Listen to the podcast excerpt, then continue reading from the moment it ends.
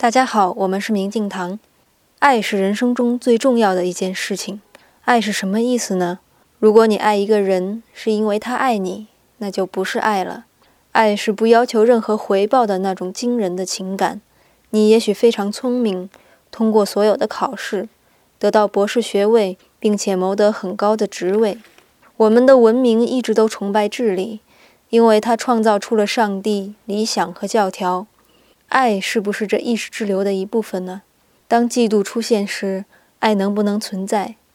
当你执着于妻子、丈夫或孩子时，爱存不存在？如果你的心一直在回忆美好的性经验，你的心中会有爱吗？